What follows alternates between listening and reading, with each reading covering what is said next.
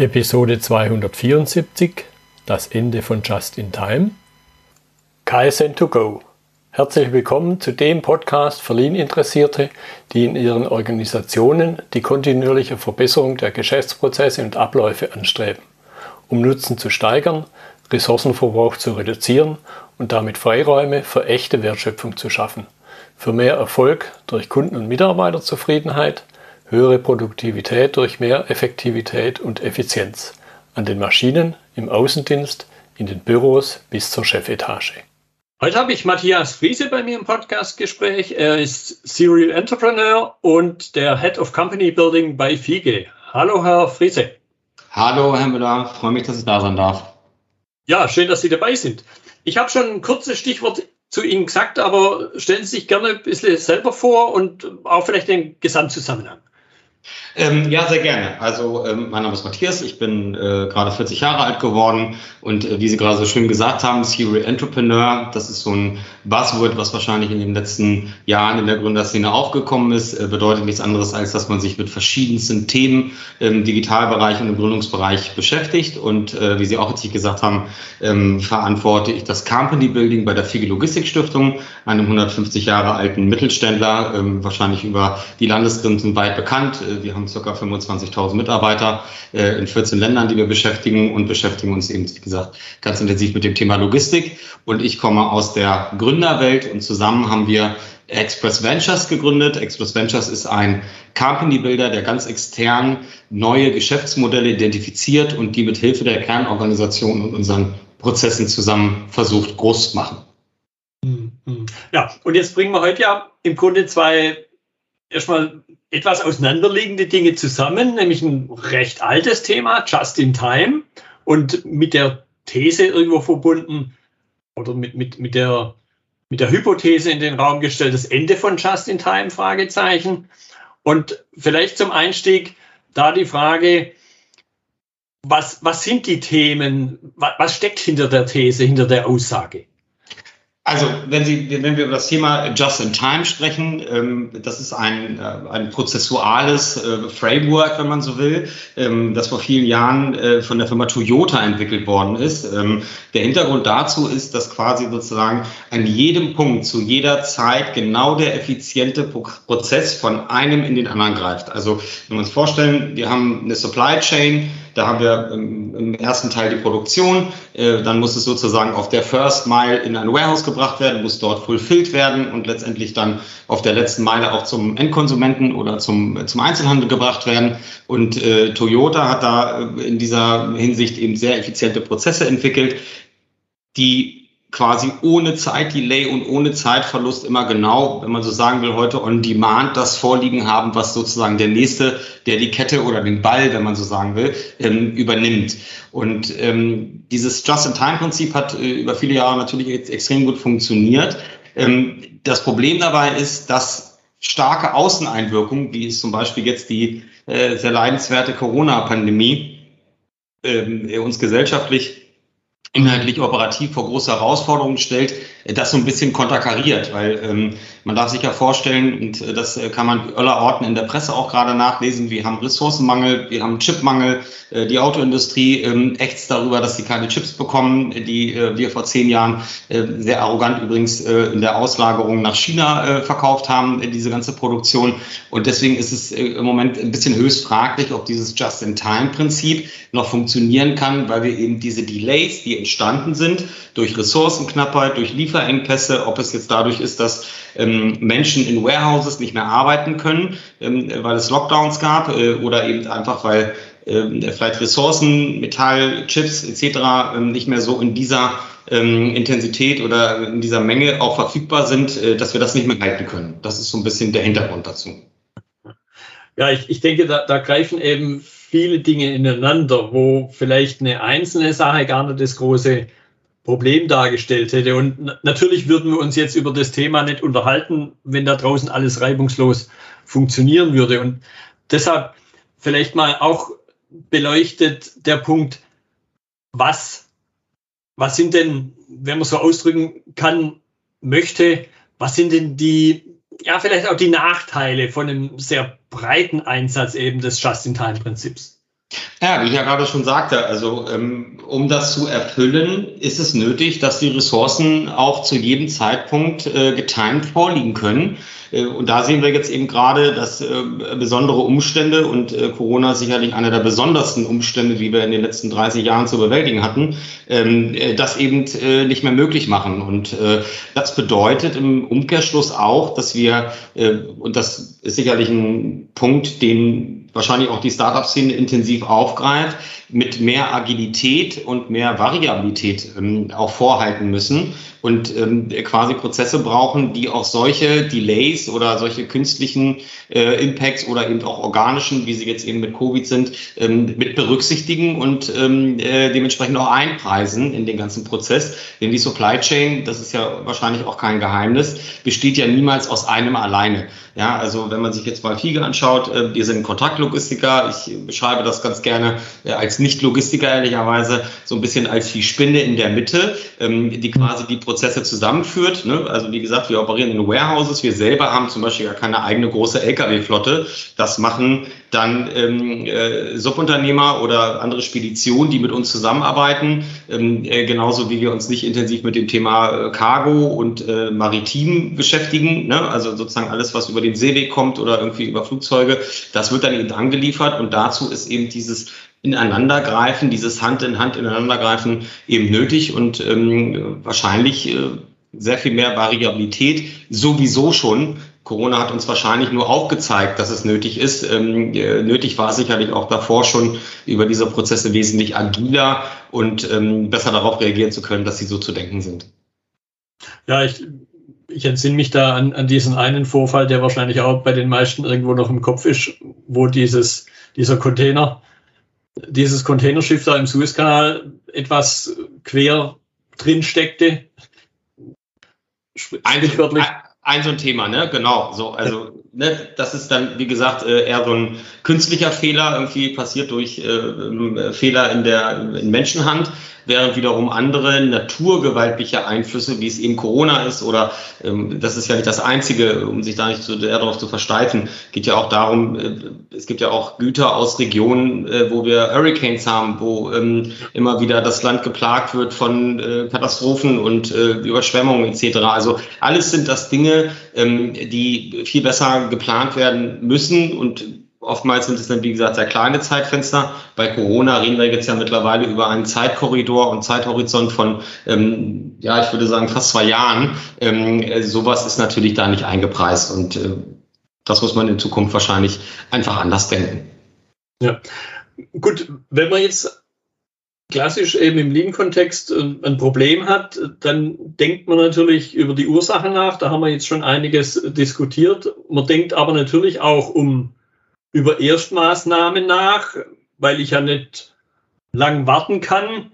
In der Natur der Sache bedingt steht halt die Lieferkette, sie, sie klemmt.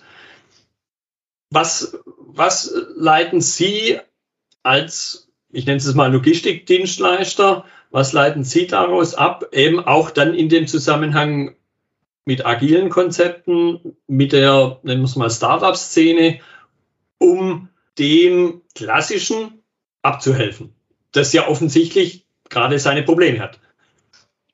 Ja, also wie gesagt, ähm, das Problem ist äh, oder die Herausforderung, ähm, äh, die ist jetzt nicht ganz neu und ähm, wie ich gerade schon sagte, wir müssen versuchen, äh, wahrscheinlich auch aufgrund von Datenbasis, ne, also vielleicht ein gutes extrahiertes Beispiel, es schwebt immer so allem, über allem so Machine Learning sind so ein Buzzword, so ein Buzzword oder ähm, ähm, KI, also künstliche Intelligenz oder AI, also Artificial Intelligence auf Englisch, ähm, um genauere Predictions zu treffen, was passiert eigentlich, wenn. Ne? Also wir versuchen ja heute den Maschinen oder den, ähm, den Prozessen besser beizubringen, wie man auf gewisse Dinge im Voraus agieren kann oder sagen wir mal sehr schnell agieren kann, ohne dass jetzt sozusagen, hm, weiß nicht, 50 Menschen zwei Wochen in einem Krisenstab darüber nachdenken müssen. Ähm, das ist ja genau das, was ähm, äh, diese, diese großen Datenmengen, mit denen wir versuchen zu arbeiten äh, und die vernünftig zu sortieren und daraus Ableitungen zu treffen, uns genau ermöglichen sollen, ähm, zu sagen, okay, in case of, ja, sage ich mal so salopp, äh, wenn das eintritt, was brauchen wir dann eigentlich und äh, was müssen wir vorhalten? Auf der einen Seite äh, versucht man natürlich immer mehr auch äh, vom Produzenten zum Einzelhandel hin, genau das eben auch zu predikten, also in welcher Region brauche ich von welchem Produkt, ähm, wie viel, äh, wie viel Teile, ja, in, in, in der saisonalen ähm, äh, Betrachtung auf der einen Seite, ja, also im Sommer wird das gekauft, im Winter wird das gekauft, dann ist irgendwann Black Friday, ähm, äh, wo die Leute natürlich aufgrund der Diskontierung mega zuschlagen wollen. Äh, was sieht man immer mal wieder? Ähm, alle freuen sich auf den Black Friday, weil das sozusagen in der ähm, G und V äh, oder der monatlichen Ansicht des Umsatzes immer sehr schön wirkt, aber äh, die Realität sieht halt auch so aus, dass ähm, äh, viele darauf nicht vorbereitet sind, sowohl von dem Ansturm sagen wir mal, im Online-Shop, ähm, ne, also Normalerweise sagen wir so, so ein Warehouse, also so ein, so, ein, so, ein, Laden wird gestürmt. Das kennt man vielleicht früher noch aus dem Fernsehen. Ähm, heute wird eben ein Online-Shop gestürmt. Äh, kann der äh, Shop den Traffic ab? Kann der das alles äh, verarbeiten? Diese ganzen Orders? Und habe ich auch genug im Bestand, um das auszuliefern? Ähm, äh, weil logischerweise der äh, Kunde heutzutage die Erwartungshaltung hat. Ich gehe äh, in einen Online-Shop, klicke auf ähm, Kaufen und übermorgen ist es da, aller spätestens.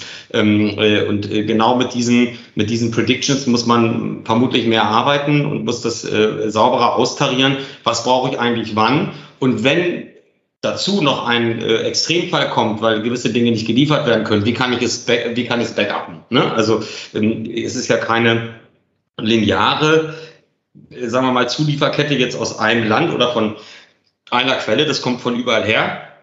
Und wenn jetzt eine Quelle quasi gerade nicht produziert oder liefern kann, aus welchen vermeintlichen Gründen auch immer, ähm, kann ich quasi eine andere Quelle anfragen. Ja, und diese Agilität meine ich, ähm, äh, mehr äh, Individualität und äh, Agilität zu haben, um dieses, äh, diesen Prozess besser zu steuern. Das ist äh, sicherlich eine der großen Herausforderungen und ähm, mit Sicherheit auch das, womit sich ganz, ganz viele Startups äh, äh, in dieser Gründerwelt heute beschäftigen. Mhm. Ja, da, da geht mir jetzt bei der Erzählung mit Black Friday und Weihnachten ist ja im Grunde auch nicht, nicht weit weg, äh, geht mir der Spruch eines befreundeten Druckereibesitzers durch den Kopf, der, der immer sagt, völlig unerwartet kommt da Weihnachten und das neue Jahr und dann braucht man Glückwunschkarten. Also im Grunde eine Sache, die ja absolut vorhersagbar ist und trotzdem im Grunde, da muss man ein bisschen, bisschen flapsig, ein Massenversagen da ist, ein menschliches Massenversagen, wo, wo der Kalender schlichtweg ignoriert ist. Und, und, da, und, und da dann eben die vielleicht ein bisschen provozierende Frage in den Raum gestellt, hören wir als Menschen dann genug auf das, was uns vielleicht eine künstliche Intelligenz sagt, wenn wir gar nicht in der Lage sind, auf unseren Kalender zu hören? Ich weiß, das provoziert jetzt ein bisschen. Äh, nee, nee, überhaupt nicht. Das ähm, ähm, finde ich sogar eine sehr kluge Frage, muss ich sagen. Ähm, ja, also Sie müssen ja Folgendes mal betrachten. Also ja, natürlich ist es so, ähm, morgen ist Sommer und es ist 30 Grad, äh, wenn man ähm, jetzt oben im Dach wohnt und man braucht eine Klimaanlage oder ähm, einen Lüfter, dann geht man zu Amazon äh, und guckt da noch einen zu bekommen. Äh, da machen äh, viele Unternehmen jedes Jahr einen großen Reibach, weil sie die dann zum drei- oder vier- oder fünffachen Preis verkaufen. Ähm, auf der anderen Seite muss man natürlich auch sagen, man muss ja auch mit dem Bestand auch gut handeln, weil das bedeutet ja auch alles Kapitalbindung. Also man kann jetzt ja auch nicht verlangen, ähm, äh, von einem, äh, sagen wir mal, mittelständischen äh, Produzenten, Einzelhändler, ähm, dass er jetzt quasi ähm, in vorauseilendem Gehorsam weiß ich nicht, 200.000, 300.000 ähm, äh, Entitäten mehr produziert, nur weil das ja eventuell sein könnte, dass sie abgefragt werden. Das ist so ein bisschen das eine. Auf der anderen Seite ähm, ist so ein bisschen das, was Sie gerade beschreiben, auch ein Marketing-Effekt, ne? weil, wir, weil wir in den letzten Jahren natürlich äh, immer mehr versucht haben, Convenience herzustellen, dem äh, Kunden das Leben immer leichter zu machen.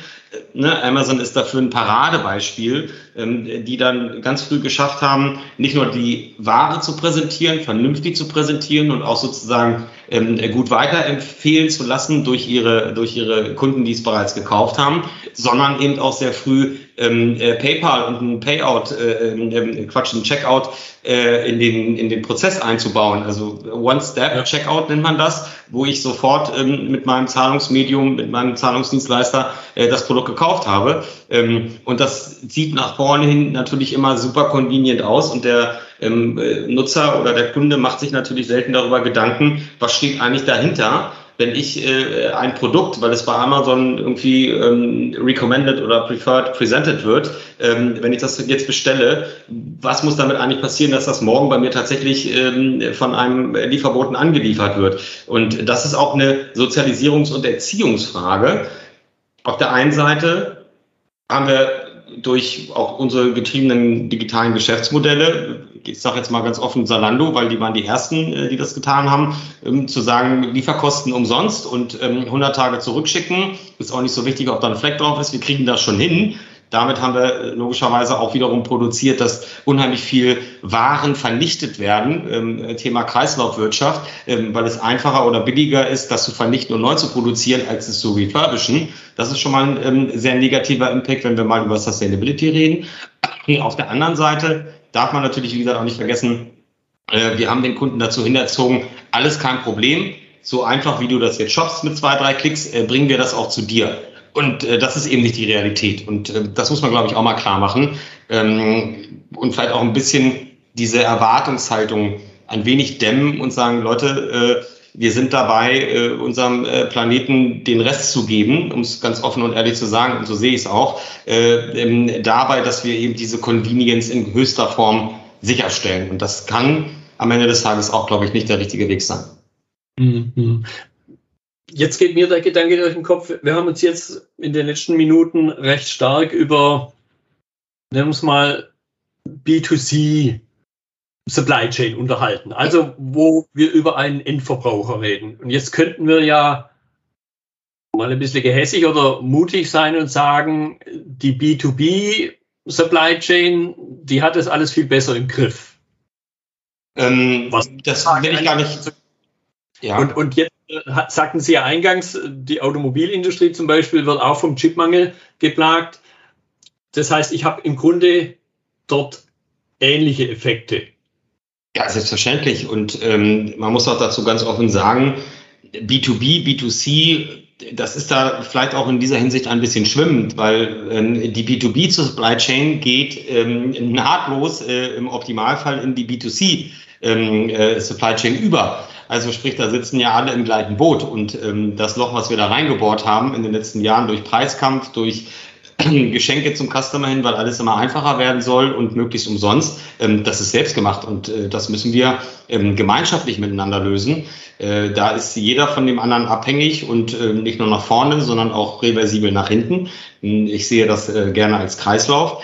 Und ähm, da will ich keinen aussparen. Ne? Also da sind wir alle in der Verantwortung. Und ja, wie Sie schon sagen, das ist vielleicht nochmal eine andere Problematik, ähm, wie man den Markt behandelt hat, äh, wenn eben ein äh, deutscher Automobilzulieferer oder ein, ähm, auch ein Automobilhersteller am Ende des Tages nicht mehr auf die Ressourcen zurückgreifen kann und da nichts mehr abrufen kann, dann wird es sehr dunkel. Und ähm, das ist ehrlicherweise ähm, eine Herausforderung, die als allerletztes was mit der Supply Chain zu tun hat, sondern vor allen Dingen mit dem Geschäftsgebaren und der Überheblichkeit, äh, too big to fail zu sein und Exportweltmeister zu sein, ähm, was uns jetzt quasi als großer Bumerang zurückkommt, die ganzen Produktionsstätten ausgelagert zu haben und die Kronjuwelen ähm, für etwas höhere Renditen vor vielen Jahren äh, verkauft zu haben. Ne? Das ist ein Unterschied in meiner, meiner ja. Und Sie sagten ja eingangs, äh, haben Sie ja Toyota erwähnt jetzt sagen wir für die, für die Insider, die natürlich da ein bisschen genauer hingucken,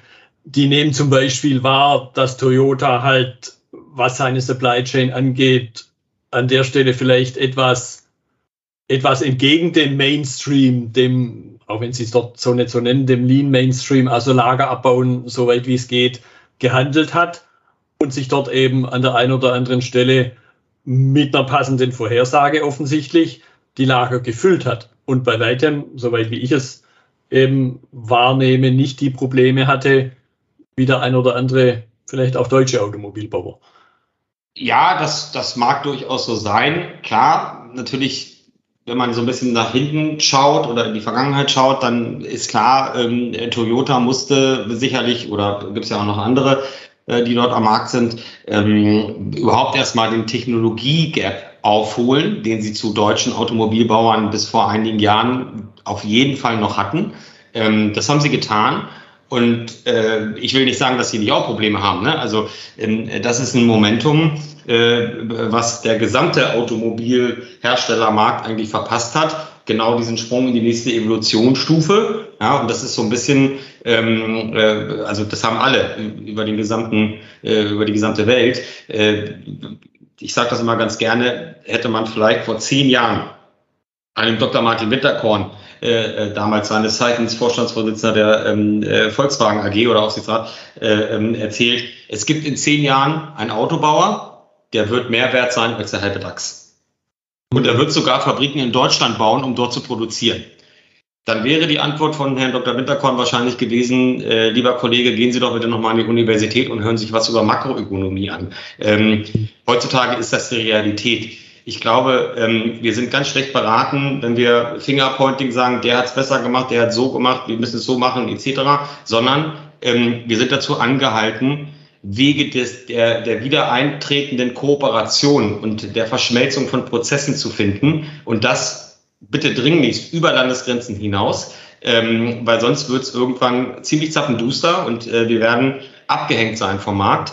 Äh, das zeigt uns äh, an allen Orten und Stellen ähm, die Berichterstattung und die Entwicklung, ähm, äh, die ökonomische. Und ähm, ich glaube, da ist jetzt keinerlei Platz mehr für Egos von niemandem, auch nicht von ja. den neuen Rising Stars, sondern ganz, ganz wichtig, und da appelliere ich immer dran, und das ist ja auch eins der Grundkonzepte von Express Ventures, die Kooperation zu schaffen zwischen der Welt, die das 40, 50 Jahre extrem gut gemacht hat und der neuen Welt, die es in die, in die Zukunft heben will. Und da gehört äh, Zusammenarbeit dazu und auf keinen Fall, na, ich sag mal so künstliche äh, Chinese Walls, wie man das so schön im Englischen sagt, ähm, dass keiner mit dem nächsten spricht. Ich glaube, ja, das wird niemandem ja. helfen. Und äh, wenn wir jetzt sozusagen zehn Jahre in die Zukunft gucken und äh, Tesla würde einen ähnlich separierten Weg weiterfahren, wie sie das, wie das heute vielleicht der Fall ist, dann würden die wiederum vor dem nächsten stehen und abgehängt werden. Also ähm, mein Appell kann immer nur öffentlich sein, arbeitet zusammen, guckt, was da ist und Sinn gemacht hat, ähm, transponiert das in die, äh, in die Zukunft mit den neuen Prozessen und versucht die beste Lösung gemeinschaftlich zu finden. Und nicht der eine hört auf und der nächste fängt an und äh, das kostet am Ende das Zehnfache, weil der, der aufhört, hat nicht verstanden, ähm, was morgen ist. Und äh, der, der morgen das machen soll, hat aber auch nicht das Wissen, was sehr, sehr wertvoll ist, aus der Vergangenheit mitgenommen und die Expertise. Und da kann ich immer nur zu anhalten. Ich glaube, das ist äh, ein guter Weg und wahrscheinlich auch logisch. Ja, den Punkt würde ich jetzt ganz gerne noch ein bisschen vertiefen im, im Sinne von, wenn ich mir die komplexen Szenarien angucke, die natürlich ein Stück weit von Menschenhand gemacht sind. Mhm. Wie, wie kann ich dann auch in dieser verketteten Wirtschaft, wie kann ich das dann beherrschen und, und wie kann mir eben dafür, wofür Sie ja auch stehen, wie kann mir da eben einerseits agile Ansätze, ich würde sagen angereichert eben um künstliche Intelligenz, wie kann mir das da helfen? Ja, also eigentlich ist es super simpel. Ähm, ich will das mal vielleicht ein bisschen visualisieren an einem äh, Praxisbeispiel, ähm, äh, das wir quasi intern haben. Also, ich beschrieb ja gerade schon, ähm, äh, wie die Fiege Logistikstiftung aufgestellt ist. Wie gesagt, 1873 gegründet. Auch da muss man ja mal sehen, mit Pferd und Wagen vor 150 Jahren angefangen, heute eine halbautomatisierte Supply Chain Übermorgen ähm, äh, liefern wir im äh, Idealfall wahrscheinlich das meiste mit Drohnen aus, um die Innenstädte zu entlasten und den CO2-Ausstoß äh, so möglichst wie ähm, es machbar ist, nach unten zu bekommen. So, und ähm, da gibt es ein Startup, äh, an dem hat sich die Fiege ähm, äh, 2017 beteiligt. Äh, die Firma heißt Zen Fulfillment. Zen Fulfillment beschäftigt sich, wie der Name schon sagt, mit Fulfillment, das in einem sehr agilen, ähm, digital getriebenen Setup, äh, sprich, die adressieren vor allen Dingen Brands, die von heute auf morgen von 100 auf äh, 100.000 Pakete wachsen. So, ein mhm. klassischer Kontraktlogistiker ist gewohnt, relativ genau zu wissen über die Erfahrung schon mit dem Kunden, die er über Jahre hat. Das sagt das Wort Kontrakt ja auch schon. Ähm, das genau zu prozessieren, was eben die großen Marken von heute brauchen. Morgen gibt es aber andere Marken. Ne? Wir sprachen über Direct to Consumer. Ne? Also Mhm. Vielleicht wird der äh, Einzelhandel morgen komplett übers äh, übersprungen. darüber muss man nachdenken. Ne? Die äh, Brands gehen heute los und äh, haben extrem gute Social-Media-Auftritte, haben extrem durchperformte äh, Webshops, haben dann eben, wie gesagt, mit Zen so eine Firma, die das super irgendwie machen kann. So, und zurück zu Zen ist es so, dass die 2017 zu uns gekommen sind als ganz, ganz, ganz kleines Startup. Die Gründer kamen aus Spanien, wo sie ein ähnliches Modell probiert hatten. Ähm, und äh, hatten jetzt sozusagen eine gute Idee und eine gute Vision davon, wie Fulfillment auch für den Kunden sehr convenient wird, ohne lange äh, Aufgleisungsprozesse etc. Und die FIGA hat damals gesagt, ja, das ist das, was wir im Haus so nicht haben. Aber was wir haben, ist halt eben eine geile Infrastruktur. Und ähm, wenn wir jetzt zusammengehen, macht es auch total Sinn, dass ihr auf dieser äh, ähm, Infrastruktur erstmal arbeitet. So, das haben die gemacht ähm, in einem unserer sehr großen Warehouses, in einem strategisch äh, sehr klugen ähm, äh, Spot, also in Apfelstedt bei Erfurt. So, wo wir, wo die quasi angefangen haben zu operieren und ganz, ganz viel aus dem, was Fulfillment eben ausmacht und was äh, die Supply Chain ausmacht, viele wissen gar nicht, wie komplex das und wie kompliziert das ist, haben die eben gelernt und sich dadurch auf ihr Produkt fokussieren können und haben quasi in Kooperation mit den äh, Kolleginnen und Kollegen von Fiege, die ihnen beigebracht haben, wie Fulfillment gut funktioniert, haben sie dann quasi ihr Produkt darauf digital bauen können. So, das hat dazu geführt, dass die in nur vier Jahren, und das ist für ein Berliner Startup heute äh, zugegebenermaßen, auch wenn es noch so äh, irre klingt, ähm, relativ unique, äh, innerhalb von vier Jahren einen achtstelligen Umsatz mit einem siebenstelligen EBITDA aufgebaut. Sprich, die sind profitabel. So, da kommen andere Startups, die es alleine probieren, die dann mit riesengroßen äh, Fundraising-Summen, die sie dann von sogenannten Venture Capitalist oder Private Equity Fonds oder sowas einsammeln, versuchen, das nachzubauen. Und auf der anderen Seite sind dann vielleicht andere große Corporates, die glauben, sie können äh, von heute auf morgen einfach Startup einführen und das auch selber besser machen, weil die haben das ja vorher schon so total toll gemacht. Und die Realität zeigt, nur in dieser Kooperation funktioniert das gut. Und wenn man sich so die Benchmark anguckt, der Startups, die gerade ähm, in aller Munde sind, die sich im Fulfillment-Bereich, wie gesagt, an dieser Disruptionswelle beteiligen, dann sieht man, dass äh, Zen Fulfillment zehnmal so viel Umsatz macht bei einem Zehntel der Kosten. Und das ist äh, ähm, äh, wahrscheinlich einfach ein Rational. Das soll jetzt gar nicht die Werbung sein, die sind jetzt viel besser oder die haben jetzt den Heiligen Gral gefunden. Nein, was sie gemacht haben, ist, sie haben zugehört, haben sich auf den Kunden eingestellt, der heute existiert und gleichzeitig die Zeit gehabt, dadurch an den Kunden von morgen zu denken und das Produkt besser zu machen. Und ähm, das ist das, was ich overall meine. Ähm, diese Separation zu sagen, da ist die Startup-Szene, da ist die Corporate-Welt, da ist die Venture Capital-Szene. Das macht doch gar keinen Sinn. Es wäre doch viel, viel klüger zu sagen, alle setzen sich an einen Tisch und jeder bringt das mit, was er am besten kann. Der Gründer muss schnell sein, muss schnell ähm, äh, einen Riecher für den Markt bekommen, muss die digitalen Prozesse machen, äh, muss Tools bauen mit seinen Entwicklern zusammen, die das, was wir heute händisch machen, morgen automatisiert abbilden. Der Carrier oder der äh, Logistiker muss quasi seinen Knowledge da reinbringen, äh, von dem, wie es schon sehr, sehr lange funktioniert hat und auch den Zugang zu dem Adressaten geben, der dann äh, das Tool, was die ja verkaufen wollen, an denen auch benutzen soll. Und das ist in den seltensten Fällen ehrlicherweise ein CEO, sondern meistens irgendwie jemand in dem Operational Level, den man einfach so sonst gar nicht greifen kann. Aber äh, das ist eben ein großer Vorteil, den dann vielleicht eine Fiege mitbringt, weil sie eben äh, unzählige Kundenbeziehungen über viele, viele Jahrzehnte haben, dass man den befragen kann und sagen kann, wie muss so ein Tool aussehen? Nicht nur, damit es gut funktioniert, sondern bitte auch, dass du verstehst, wie man es morgen benutzen soll. Ja, das ist auch der große, äh, die große Herausforderung an der Digitalisierung ähm, das ist ja nur eine von vielen Disruptionswellen, äh, die auch eine Fiege durchgemacht hat in 150 Jahren. Maschinisierung, Automatisierung, Industrialisierung, ähm, äh, Digitalisierung ist nur eine Disruptionswelle, geht aber unheimlich kurz und wir holen die Leute nicht ab und erklären ihnen nicht, warum das so wichtig ist, dass wir das machen, weil das äh, die, die Einstellung auf der Corporate-Seite vielleicht ist, oh, da kommen jetzt die Leute, die ein Tool bauen, damit ich morgen keine Arbeit mehr habe und die äh, Digitaler sagen, egal wie ich da hingehe, äh, die hören mir eh nicht zu. Und das, was wir ja. tun bei Express Ventures, ist eben zu sagen, Leute, wir zwingen euch äh, quasi so ein bisschen äh, an einen Tisch und redet miteinander.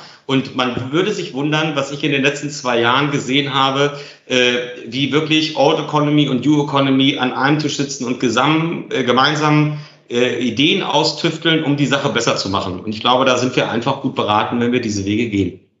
Ja, ja. ja das, mein, das Thema Kommunikation ist ja nicht nur die, zwischen diesen, nennen wir es mal, Old und New Economy eine Herausforderung. Das ist ja im Grunde in allen Instanzen, die ich typischerweise in einem Unternehmen habe, sei es jetzt Vertrieb und Fertigung, wo manchmal man der Kommunikation auch aufs Pferd helfen muss, um es mal so auszudrücken. Absolut. Äh, Sie, Sie beschreiben es. Ne? Also ich sag mal so, in den äh, Jahren oder Anfang der Zehner Jahre, als ähm, das Wort Software as a Service, kurz SaaS genannt, ähm, äh, in aller Munde war, wir bauen jetzt alle Tools, ähm, ist es genau das, was Sie beschreiben. Ne? Äh, da gehen Gründer hin und sagen, das haben wir gesehen, so machen die es heute, wir wissen das viel, viel besser und jetzt bauen wir ein Tool. Aber ohne zu fragen, wie es aussehen soll. Und ähm, dann prallen die an der äh, realen Marktsituation oftmals ab oder sind abgeprallt. Und zum Glück haben wir heute eben äh, Möglichkeiten, das anders zu machen. Und ja, wenn Sie so wollen, neben dem Netzwerk in die Berliner Gründerszene und natürlich auch vielleicht unserem ähm, Wissen und äh, dem, was wir an Erfahrung aufbauen durften in den letzten Jahren ähm, äh, als Partner von Express. Wir sind ja ähm, äh, keine Corporate-Leute, ganz im Gegenteil, wir sind eigentlich ähm, Vollblutgründer, ähm, sind wir ja auch Moderatoren um genau diese Gaps irgendwie auszutarieren und vernünftig hinzunivellieren. Äh, und ähm, da kann ich ganz ehrlich sagen, das macht viel, viel Spaß, weil äh, sich wahrscheinlich viele wundern würden, wie vorwärts gerichtet die Leute aus dem Corporate denken, was man ihnen vielleicht manchmal gar nicht so ähm, äh, auf den ersten Blick, sagen wir mal, so zutraut. Ähm, genauso wenig wie ähm, viele eben Gründerinnen und Gründer da draußen sehr smart sind äh, und ähm, auch dann die richtige Antwort auf die Herausforderung desjenigen haben. Und äh, äh, das ist ein toller Weg und ich glaube, der einzige, der uns helfen wird, wirtschaftlich und ähm, äh, ökonomisch und ökologisch übrigens überdies auch ähm, wettbewerbsfähig zu sein. Ähm, in den Marktbewegungen, die uns vorausbestehen.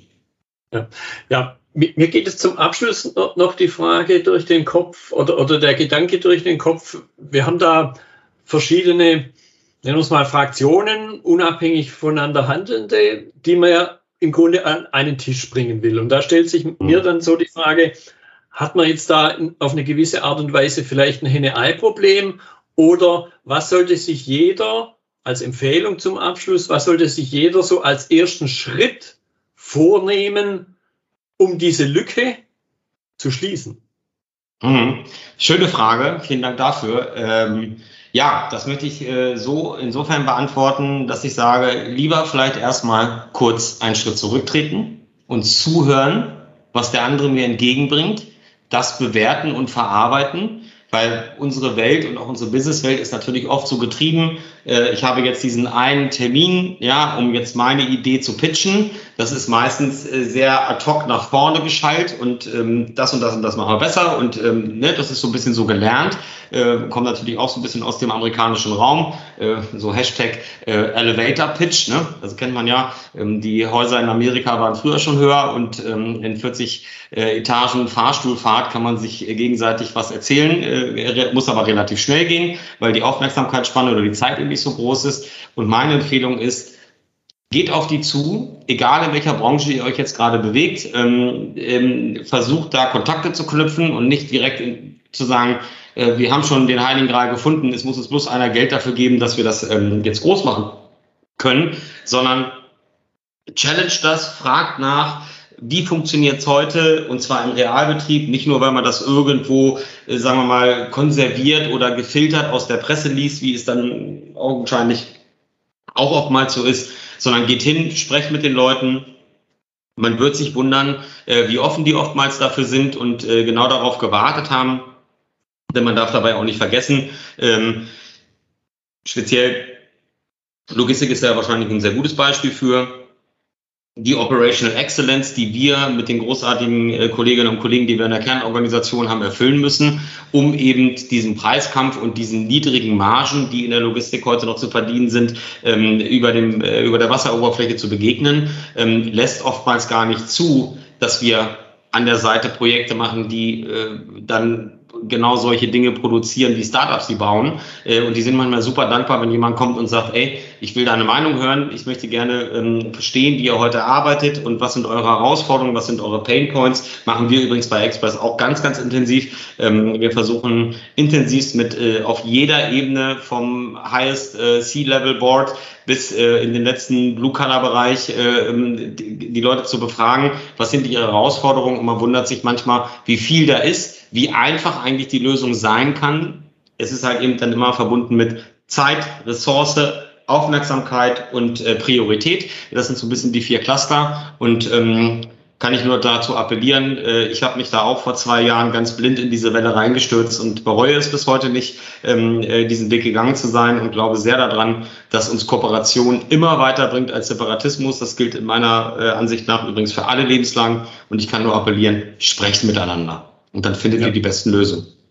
Ja, ja das, das fand ich jetzt äh, im, im Grunde ein wunderbares Schlusswort, nämlich trotz aller KI, trotz aller New Economy, geht es im Grunde dann auch, und wie Sie es jetzt zum Schluss nochmal betont haben, um ganz klassische Dinge, nämlich einfach miteinander zu reden. Richtig. Deshalb, Herr Friese, ich danke Ihnen für Ihre Zeit, für die interessanten Impulse. Herzlichen Dank, hat mich auch sehr gefreut, war ein spannendes Gespräch und bis bald. Das war die heutige Episode im Gespräch mit Matthias Friese über das Ende von Just in Time. Notizen und Links zur Episode finden Sie auf meiner Website unter dem Stichwort 274. Wenn Ihnen die Folge gefallen hat, freue ich mich über Ihre Bewertung bei iTunes. Sie geben damit auch anderen Linieninteressierten die Chance, den Podcast zu entdecken.